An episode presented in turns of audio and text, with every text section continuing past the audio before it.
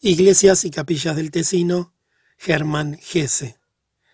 El catolicismo también forma parte del encanto del sur, que los nórdicos protestantes encuentran en las regiones situadas al sur de los Alpes. Nunca he olvidado el impacto que ello me causó en mi primer viaje juvenil a Italia.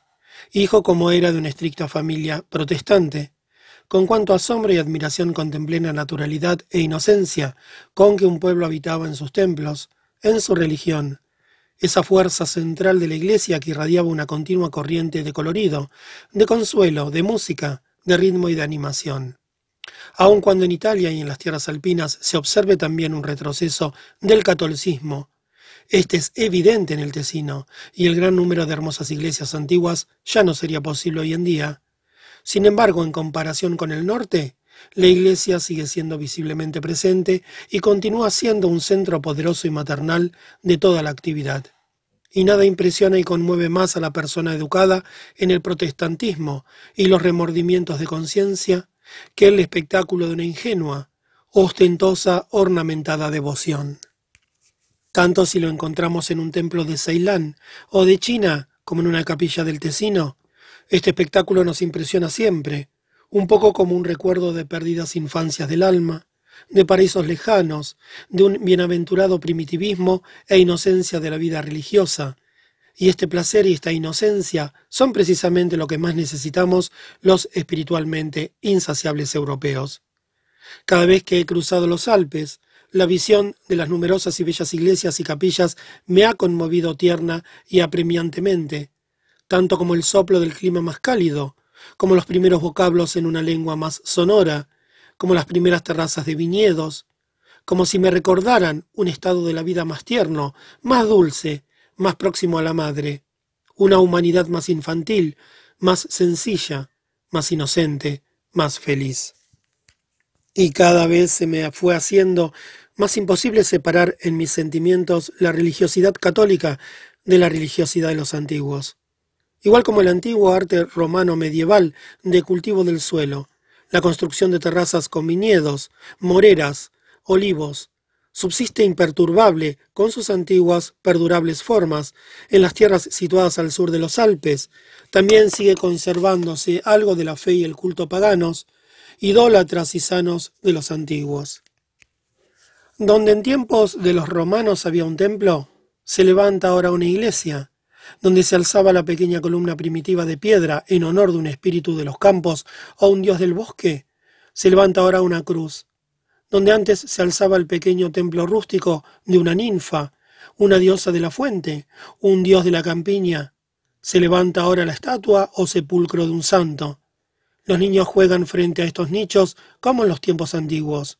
Los adornan con flores como entonces. El caminante y el pastor hacen un alto en este punto.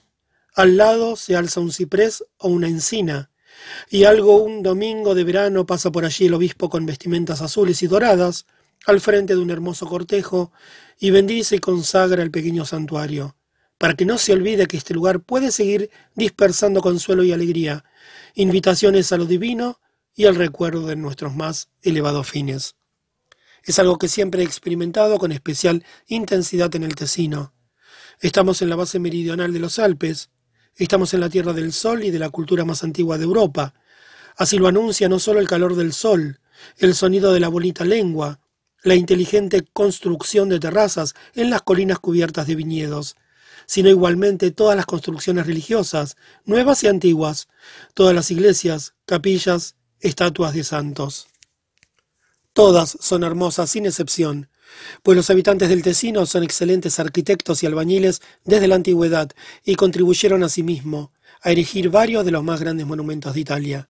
El emplazamiento de una iglesia también es siempre bello, sin excepción. Piénsese en Lugano, en Teserete, en Ronco, en San Abondio de Gentilino, en Breganzona, en la Madonna del Saso. Siempre también es hermoso y bien estudiado el acceso al santuario. Una calle o un puente flanqueado de paredes nos conduce suavemente hasta la iglesia, y antes de la entrada siempre nos acoge una plaza. No se entra en una iglesia jadeante por la subida o en plena carrera montaña abajo. El peregrino es acogido primero por una plaza llana, aunque sea muy pequeña. En ella hay un par de árboles y un atrio suele cubrir y proteger la entrada. Con frecuencia este atrio ya atrae e invita desde lejos, sombrío y admirable, con tres o cinco arcos. Como todos los edificios de esta tierra abundante en piedras y pobre en madera, las iglesias y capillas son totalmente de piedra. En las aldeas de montaña, la pequeña iglesia se alza tosca y sin encalar, con los muros desnudos, el techo también de toscas planchas de gneis, identificables solo por el frontispicio y la torre del campanario. En otros lugares el edificio está encalado y decorado con frecuencia de manera admirable, pese a que el clima no es precisamente idóneo para pintar murales en las paredes exteriores. Desde luego también se ven iglesias pobres y sencillas, pero casi nunca una en ruinas.